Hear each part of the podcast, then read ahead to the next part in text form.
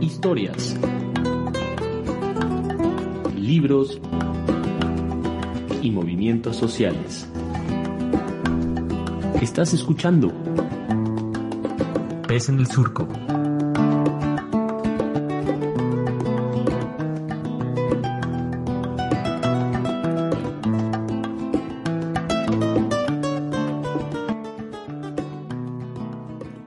Estamos aquí grabando una vez más, eh, su servidor Gildardo Juárez Vega, en el programa radiofónico Pez en el Surco, que se transmite en Radio Universidad de Oaxaca y en otras cinco radios comunitarias, en Estéreo Lluvia, en la costa, en Estéreo Dinastía de la Sierra Sur, en Radio Nandía de la Sierra Mazateca, en Radio Bechitza, Aire Zapoteco de la Sierra Juárez y Movimiento Radio San José del Progreso de Valles Centrales. Pues como hemos platicado otras veces, el programa dura media hora y ahorita estamos grabando el cuarto episodio de, de la serie que estamos teniendo con el ITESO, que se llama Tejiendo Perspectivas Sur-Occidente, y que es una colaboración entre Surco, a través de este programa radiofónico Pues en el Surco, el Laboratorio de Comunicación y Artes Audiovisuales y la Academia de Contexto Histórico del ITESO. Esta vez ya formalmente el compañero y profesor Rodrigo Rojo estará siendo conductor invitado. Así es que, Rodrigo, bienvenido. Muchas gracias. Este, pues bueno, este es el último episodio de esta colaboración para este semestre. No, pues a un gustazo. El día de hoy eh, vamos a estar hablando acerca de una cosa que no desdibuja completamente de lo que hemos estado hablando, que tiene que ver con materia, por ejemplo, de pueblos originarios y el territorio, y es que vamos a ahondar concretamente en el tema de eh, racismo y clasismo y desigualdad estructural. Pero antes de que sigamos como platicando, este, o que más bien que empecemos a platicar de esto, quiero que se presenten, eh, porfa, entonces nos presentamos igual con nombre y carrera. Hola, buenas tardes, yo soy Natalia Robles y estudio Ingeniería Ambiental. Hola, buenas tardes. Yo soy Edna Costa y estudio Derecho. Hola, ¿qué tal? Yo soy Ana Patricia Maldonado y actualmente estudio Derecho. Hola, buenas tardes. Mi nombre es Monse y actualmente estoy cursando la carrera de Derecho. Buenas tardes, yo soy Paloma Cervantes y también estudio Derecho. ¿Qué tal? Yo soy Rodrigo de Alba y estudio Ingeniería Civil. Yo soy Esteban de la Torre y estudio Comercio Internacional. Okay. Bueno, pues somos todas y todos los presentes de este lado en la cabina del Laboratorio de Comunicación. Este, y sin más, yo creo que podemos empezar sin ningún problema. Eh, una de las cosas que incluso ya un, platicado un poquito antes del, del, este, de que estuviéramos aquí en cabina, y una de las cosas que decíamos, bueno, si vamos a hablar como del racismo y, y el clasismo y la desigualdad estructural, lo que más nos conviene, como desde un, de, desde un principio, es empezar como a empezar a platicar como del concepto en sí, ¿no? Quisiera preguntarles este, qué podemos ir entendiendo por racismo o, qué es el racismo, ¿no? Cuando hablamos de racismo. Bueno, yo este, entiendo que se puede definir también la, el racismo como una negación sistemática de los derechos humanos, que es algo que percibe aquí en México, es un fenómeno que del cual no, no hablamos lo suficiente, pero pues está. Sí, ¿no? Y luego está como de manera estructural, no es tan sencillo de ver, pero está en el día a día, incluso no siempre como en nuestras burbujas en las que podemos llegar a estar, cada uno y cada una, pero está ahí afuera, ¿no? Aunque no lo veamos directamente. Digamos que en palabras llanas, ¿qué es el racismo? Sin, sin, sin que suene tan conceptual el asunto, ¿alguien puede decirlo como en dos, tres palabritas? Pues sería discriminación de, de una persona dar un trato distinto a una persona por su tono de piel? Yo añadiría la palabra segregar. O sea, la segregación es algo más, es, es una forma de exclusión, justamente, ¿no? Eh, si excluir a otra persona, no solamente de un territorio, sino de oportunidades, ¿no? De, de, de, oportunidades de tratos dignos, de oportunidades laborales, de oportunidades, este, pues de muchas índoles, ¿no? Por un motivo de color de piel que en México y eso es algo que hemos hablado aquí en corto, eh, tiene una relación con nuestra historia y los pueblos originarios, ¿no? De hecho, recientemente se realizó una encuesta por parte de la CONAPRED donde se dio a conocer los resultados de la encuesta y las causas primordiales de la discriminación, pues son principalmente la pobreza, la seguridad y el tono de piel, donde como resultado se obtuvo que la Ciudad de México tiene 7.5 puntos de 10 en nivel de discriminación, lo cual pues es bastante alto. Altísimo. Sí, al, al mexicano nos gusta pensar que la discriminación en México no, no existe, sobre todo la racial, eh, como si la raza existiera realmente, pero ese es otro tema. Y, pero no es coincidencia que la probabilidad del mexicano de piel oscura sea 28% menos, de la probabilidad para alcanzar un nivel económico más alto sea 28% menos, o el de una mujer eh, 45% menos que la de un hombre blanco en México. Sí, claro, pues como bien mencionas, aparte, pues no hace muy poco México reconoció como tal ante tratados y demás que verdaderamente existe un racismo porque era algo que teníamos tan arraigado o comentarios que hacemos pues al aire y demás y nadie los toma como racismo ni clasismo y demás, pues es algo que vivimos diariamente y no se había reconocido hasta ahora. Y pues están hecho, se han hecho cambios y se están haciendo cambios para poder incluir un poco más a grupos originarios y y siento que también eh, la raíz de este tipo de comentarios que nosotros hacemos tan normalizados, eh, por ejemplo, comentábamos que en las escuelas eh, es una de, los, de las instituciones donde más se, se practica el racismo, ¿no? Entonces siento que es esta práctica de hacer comentarios, según nosotros, chistosos o inofensivos, que los, los niños van tomando como si fueran algo normal y pues lo replican en las escuelas con sus compañeros. Sí, muchas veces es decir comentarios, eh, pues como ustedes comentan, ¿verdad? Que piensan que es un tipo de broma, que es algo común para nosotros, sin embargo, pues es perpetuar estereotipos y prejuicios. Muchas veces decimos, no sé, la palabra indígena como algo normal, cuando con un trasfondo pues viene siendo un insulto. O está cargado de muchas de culturas. Entonces no, no, no, ni siquiera lo puedes usar como un insulto. Exacto. Sí. Sí, y, y es lo, mm, mucha gente piensa que, no sé, referirte a tu tipo de piel o referirte a tu, a tu tipo de etnia es un insulto o va a ser un insulto hacia ti. Y ahí es ponerse a pensar en lo que la gente tiene en la cabeza para que pensar que diga eso es un insulto hacia la persona. Claro, ¿no? Y justamente lo que menciona Paloma en este momento de que las escuelas eh, tienen como sea, concentran como gran parte de los comportamientos de este tipo. O sea, que lo que nos termina arrojando es que es la reproducción de, eh, de comportamientos aprendidos, ¿no? Sí, hay, ha habido muchos casos donde este tipo de comentarios, este tipo de burlas, pues llega a un nivel más extremo, ¿cierto?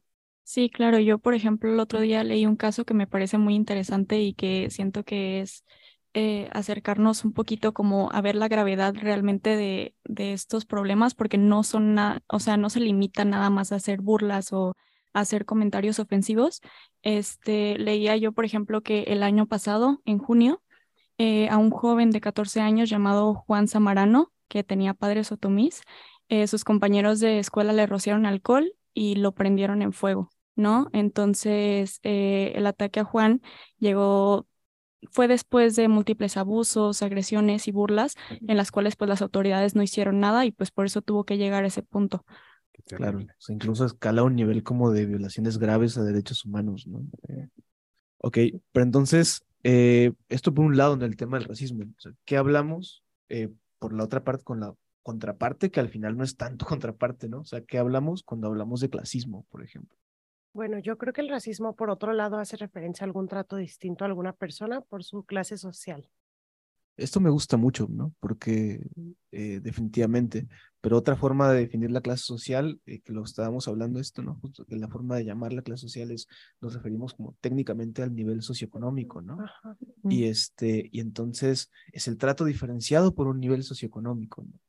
Pues un nivel socioeconómico que se siente superior al otro, creo yo, se podría agregar. Sí, eh, a menudo se asume que alguien con un mayor poder adquisitivo es más importante o valioso y se le trata de una manera preferencial. Y esto se ve reflejado en la educación, en la atención médica, en el acceso a la justicia y en otras áreas de la vida. Además de esta conversación que ya tenemos muy presente todos los mexicanos entre fifis y chairos, no, no solo va de, de un lado al otro, este, pues un ataque a ambos lados, ¿no? Yo creo que también de ahí nace el término mi rey o white chicken, que son los que se hace referencia a las personas de tez blanca desde las perspectivas personales de la sociedad promedio en México, donde se considera que están bastante alejados de la sociedad o de los problemas cotidianos que puede haber en México, por lo que se les considera que viven en una nube de privilegios, ya sea por su situación económica, exactamente, las clases sociales, eh, por su situación social, su familia o cualquier tipo de posibilidad de viajes o educación. Eh, lo, bueno, mi problema, mi opinión del problema de este tipo de personas es que toda la vida han vivido en cierto tipo de privilegios, en cierto tipo de beneficios que se le ha brindado a la familia. Entonces, para ellos es muy fácil decir, este, pues cosas que no tienen sentido. Y ellos lo dicen a la ligera, pero pues claramente tiene un peso. Sí, claro, yo creo que antes de tirar cualquier comentario, decir cualquier cosa, tenemos que primero ponernos ese, ser empáticos, ¿no? Ponernos en sus zapatos para y comprender bien la situación y ver si lo que voy a decir va a llegar a ofender a alguien o, o no. Y siento que es un problema, ya a lo mejor me estoy saliendo un poquito de, del tema, pero yendo más como para redes sociales, que mucha gente que ahorita tiene mucha influencia sobre los jóvenes está en ese tipo de privilegios. Entonces, para ellos es muy fácil decir algo y tienen miles de audiencia, de gente de audiencia, y obviamente para la gente, ese, esa persona es como alguien que idolatran. Entonces, no sé, si él dice que la carne es mala, todos le van a creer que la carne es mala. Claro, y pues no es un, no es algo difícil de encontrar. Hay muchos casos. Este, simplemente entras a la famosa red de TikTok, YouTube o Instagram ya que se puede encontrar, hay un caso de un joven africano al que le negaron el servicio de Uber. Y por otra parte, hay otro caso de una mujer de origen indígena que fue expulsada de un restaurante por su simple apariencia. Entonces, es algo que ha pasado aquí en Guadalajara y en México y es algo ya muy normalizado. Un poco para, para cerrar e irnos un rato a una pausa musical, justo quería citar esto que ya mencionaste Pati, cómo incluso se juntan estos dos fenómenos, ¿no? El racismo y el clasismo, y pasa esto que menciona, ¿no? Tanto en YouTube como en TikTok y muchas redes sociales. Facebook, este, pues ahorita es la facilidad de poder evidenciar o mediatizar lo que de por sí pasaba. Entonces ahorita como que nos indignamos más, pero, pero eso siempre ha estado, ¿no? el que se niegue el acceso a personas por su origen étnico, digamos, en ese sentido, sobre todo si ven que viene de pueblos indígenas y bueno, hasta, pues sí, de, tiendas departamentales, de restaurantes, pues los han sacado, ¿no? Entonces ahí, pues está ya muy mezclado esto, ¿no? El, racismo y el clasismo que está muy arraigado en la, en, en la sociedad mexicana, ¿no? Bueno, entonces vamos a ir a una pausa musical y regresamos para seguir platicando.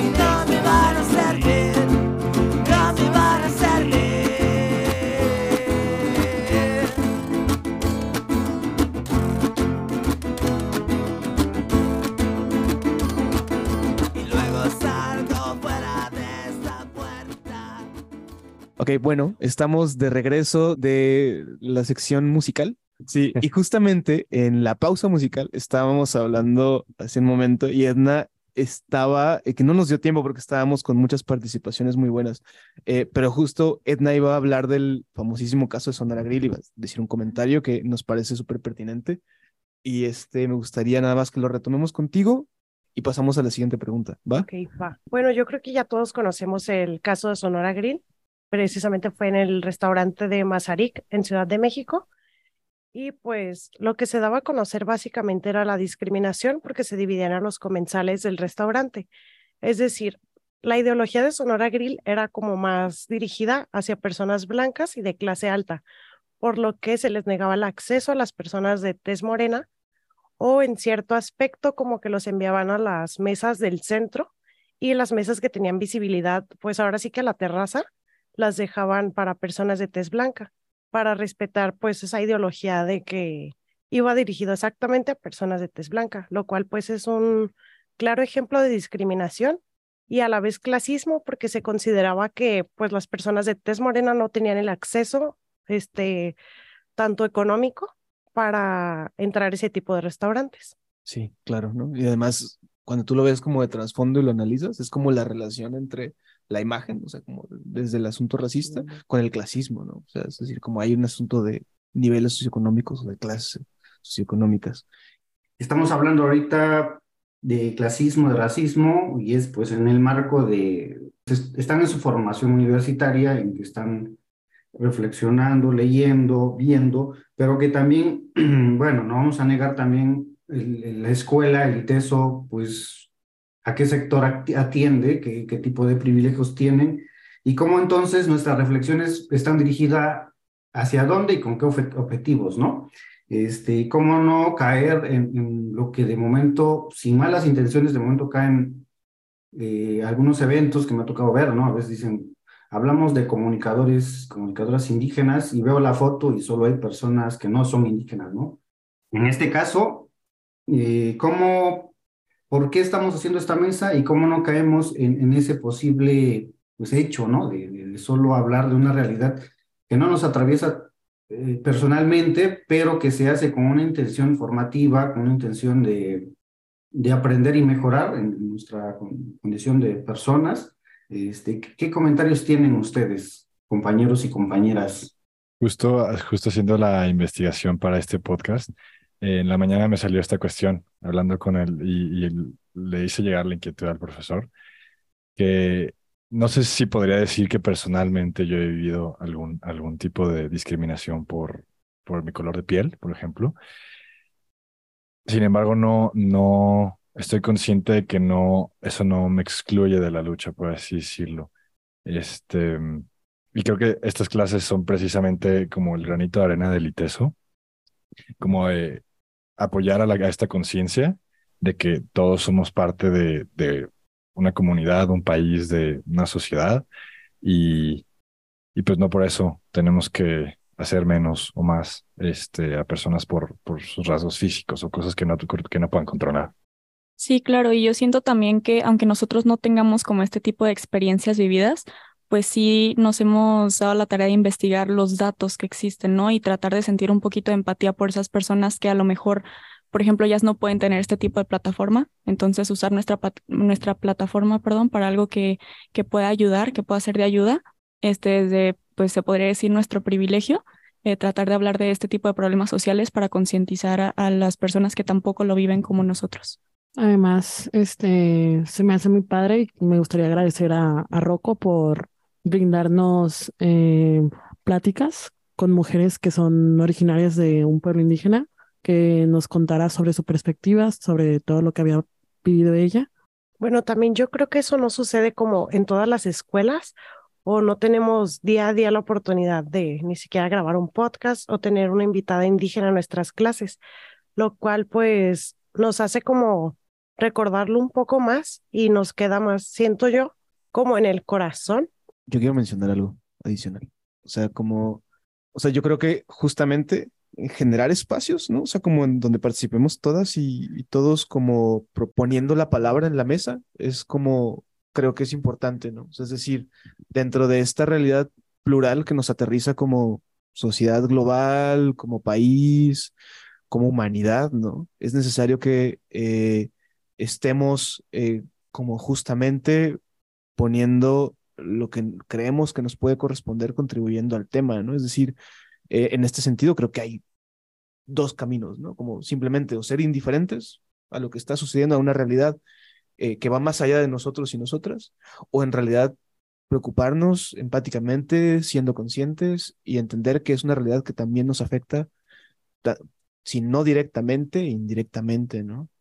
Gracias por sus comentarios. No es, no es examen ni menos examen de conciencia, es este, más bien, o sea, ¿qué, ¿qué, reflexión les genera? Esa es la pregunta y la intención de que también logramos, logremos hacer clic, ¿no? Y que no, que no se quede, ¿no? En solo este ejercicio, en solo las, sino que nos pueda mover y que como bien lo comentan, estaríamos como contribuyendo a que pues seamos más solidarios, ¿no? Como sociedad y le apostemos a esa, a esa convivencia, ¿no? Una buena convivencia en la que es, es lo ideal, ¿no? Este, ya habíamos hablado como de racismo, ya habíamos hablado de clasismo, ¿no? Eh, desde diferentes eh, perspectivas, tamices, incluso hablamos de ejemplos que estuvieron buenísimos en realidad. Pero entonces eh, es un hecho que en México existe racismo y clasismo. ¿no? Entonces, ¿cuál es la relación entre el racismo y el clasismo? O sea, es decir, los hemos abordado cada, cada uno ¿no? en dos momentos diferentes, pero ¿cuál es la relación que podemos observar eh, entre estos dos? ¿no? Yo creo que ah, el racismo y el clasismo están relacionados por el simple hecho de que dentro del concepto, pues hay un trato minoritario hacia el prójimo por distintos aspectos. Bueno, sí, yo también creo que tiene que ver un poquito con los estereotipos que tenemos como sociedad, eh, que si vemos a una persona con tono de piel oscuro, inmediatamente pensamos que es de clase baja y no solamente practicamos racismo, sino también clasismo hacia, hacia esa persona. Sí, como damos por sentado hechos que ni siquiera nos constan a partir de prejuicios, ¿no? Prejuicios que por lo tanto son racistas y clasistas y, y son los dos al mismo tiempo.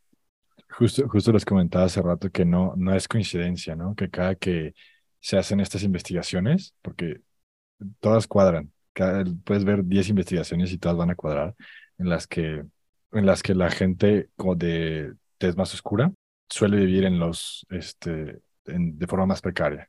Sí, claramente, donde pues es un hecho que pues mayormente los estudios dicen que el hecho de que seas de piel blanca tienes mayor posibilidad hasta acabar la universidad y el hecho de que seas piel morena tienes hasta menos posibilidad ni siquiera de llegar a la universidad, apenas y acabar la secundaria. Y bueno, y que agregaría yo un poco esta reflexión que están dando, como para cerrar la idea también, este, que la, la relación que señalan de, de estos estudios, que, que justo es como ese, ese producto eh, social, pero es por, por las mismas condiciones, ¿no? Las condiciones de justo lo que iban mencionando antes, ¿no? Que tienes menos posibilidades porque también las instituciones te las cierran, ¿no? Eh, todo lo relacionado a, la blanquitud y todo lo, lo conceptualizado, que no, no solo, o sea, no, no es referirse solo al color de la piel, sino a la ideología, ¿no? Eh, a, la, a, la, ideología de la blanquitud en que nos estamos yendo, estamos rodeados, ¿no? En, cada segundo, en cada, todo el tiempo de los, de la publicidad, por ejemplo, ¿no? Y la televisión, todo lo que tiene que ver con la producción cultural, ¿no? ¿Qué es lo que, cómo, cómo es el mexicano promedio según estas imágenes publicitarias, ¿no? Entonces muestran ahí un México que en realidad no existe, donde casi la totalidad pues tienen tendrían un, tipo de piel, ¿no? Pero está ligado a una ideología, ¿no? De la blanquitud y que justo eso, ¿no? Entonces ya de ahí el filtro hacia todas las instituciones, ¿no? Por más públicas que sean, está tan fuerte esta ideología que, el de la ventanilla te la aplica, lo mismo que los, mal, los, puestos más altos, ¿no? Que tiene que ver con quién tiene mayor posibilidad de ser aceptado, pero por estas condiciones, ¿no? Tanto entonces lo laboral como en las universidades, y entonces, ¿cómo se reproduce eso? Pero no es, pues, solo casualidad, ¿no? Sino es, es, hay una explicación fuerte, histórica, y que todavía es muy fuerte. Ahorita lo que se está es señalando, ¿no? Que eso, eso existe y que México de momento niega que exista, que seamos un país clasista y racista, ¿no? Este, compañeros y compañeras, ¿de qué manera afecta el racismo en la brecha económica entre las clases sociales? Eh, bueno, pues yo siento que, que el racismo afecta en la brecha económica entre las clases sociales, empezando desde la educación, ¿no? Con el simple hecho de que solo tres de cada diez personas de piel blanca llegan a la educación superior, que de por sí ya es, es un número bajo, pero las personas con tono de piel oscuro solo es una de cada diez. ¿no? Entonces esto también afecta a que las personas dejan de estudiar y pues sabemos que eh, graduarte es, pues, es muy importante para poder obtener un buen trabajo. Este, también siento que aunque el gobierno nos diga que ya existen medidas eh, para controlar este tipo de, discriminación, como por ejemplo lo que es la norma mexicana 025 en igualdad laboral y no discriminación, que nos dice que las empresas ya tienen que tener cierto porcentaje eh, de diversidad al momento de contratar, pues siento que no hay que quedarnos simplemente ahí y, por ejemplo, en México, eh, solo tres de cada diez organizaciones son intencionalmente exclusivas, ¿no? Entonces, inclusivas, perdón. Nos quedamos con esta idea de que, ay, qué bueno, están contratando gente con tono de piel oscuro, pero no vemos más a fondo eh, en qué puestos los están, los están contratando, porque, por ejemplo, solo 3% de ellas reporta tener puestos de dirección, ¿no? Entonces, sí te contratan y aunque tengas los mismos conocimientos, las mismas habilidades que una persona eh, de tez blanca, nunca vas a tener las mismas oportunidades solo por tu color de piel. Sí, hace poco justo vi como una entrevista de un chavo con, con tez, tez más oscura, este, y él decía, eh, yo iba a hacer una entrevista, me iban a hacer una entrevista de empleo y a mi lado estaba una persona totalmente diferente a mí, habla de su color de piel. Y los pasaron a los dos y resulta que al muchacho morenito le hicieron más, preguntas sobre dónde estudió este, sus, sus anteriores trabajos y él mismo dijo, es que yo sentí que yo le tenía que echar más ganas para conseguir ese trabajo. Claro, eso es al final una desigualdad de oportunidades. ¿no? Pues también me parece importante que mencionar que en la escuela y el trabajo es donde hay más discriminación en México y pues es un 20.5% según datos de servicio a la salud, que la mayoría de veces en la, la persona de tez morena va a servicios públicos y por el contrario, las personas de tez blanca van a servicios privados. Este, justamente esto que están comentando me parece que es como súper valioso, o sea, como una joyita valiosa que nos ayuda a entender que el, el racismo, sobre, o sea, a ver, que estamos hablando del caso mexicano, ¿no? O sea, no viene acompañado nada más como de el clasismo, de la forma en la que se da, sino que este fenómeno en sí como conjunto, pues lo que hace es que mella oportunidades, ¿no? O sea, es decir, son comportamientos humanos que terminan mellando oportunidades en el sistema, ¿no? Eh, entonces, por lo tanto, hablando de oportunidades, eh, justamente quiero preguntarles eh, sobre la relación que existe entre el racismo y la desigualdad estructural, ¿no? es decir, yendo un poquito como más profundo, ya no solamente en el momento de la brecha económica, sino de la desigualdad estructural que vivimos en México.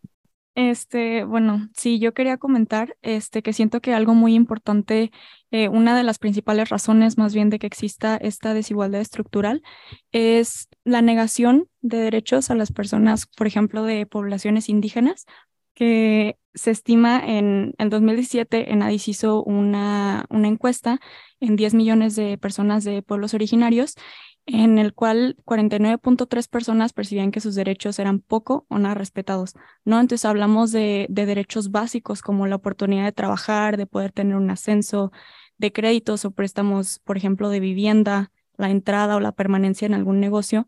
Entonces yo siento que desde esta negación de derechos y negación de oportunidades es que se, se empieza a dar esta desigualdad. Hablando precisamente de derechos, pues en México la educación es un derecho, evidentemente, aunque todavía no es una realidad estable. Por ejemplo, según datos de la UNICEF, los niños, niñas y adolescentes indígenas presentan mayores dificultades y tienen menor acceso a la educación que el resto de los niños. Esto se estima en una encuesta aproximadamente uno de cada diez adolescentes que habla una lengua indígena y no habla español asisten a la escuela en México.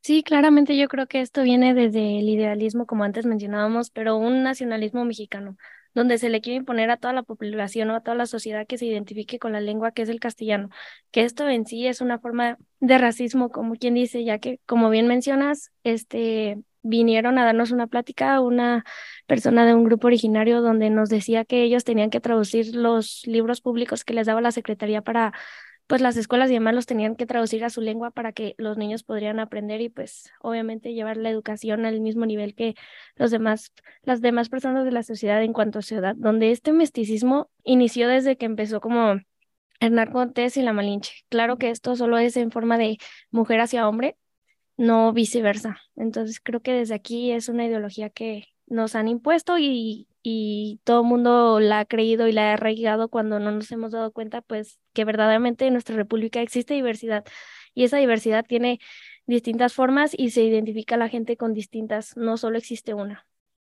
Bueno, pues hemos llegado al final de nuestro podcast. Les agradecemos mucho su participación a Natalia, a Edna, a Patti, a Monse, a Paloma, a Rodrigo, a Esteban y a Rocco Agradecemos, les agradecemos desde el programa Pez en el Surco su participación, sus ganas, el empeño que le pusieron y esperamos que sigamos en contacto en estas reflexiones y seguir haciendo podcast después.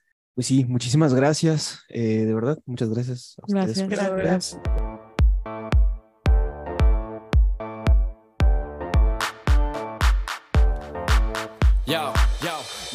Gracias por escuchar Pez en el Surco. En la conducción estuvieron Nayeli Tello y Oliver Frolin. En la edición, Gildardo Juárez. En difusión y redes sociales, Belén González. Sintonízanos la siguiente semana. Búscanos en nuestras redes sociales. En Facebook como Radio Pez en el Surco. En Twitter, arroba Pez Surco y escúchenos como podcast en Spotify, Google Podcast, iTunes o en tu reproductor de podcast preferido.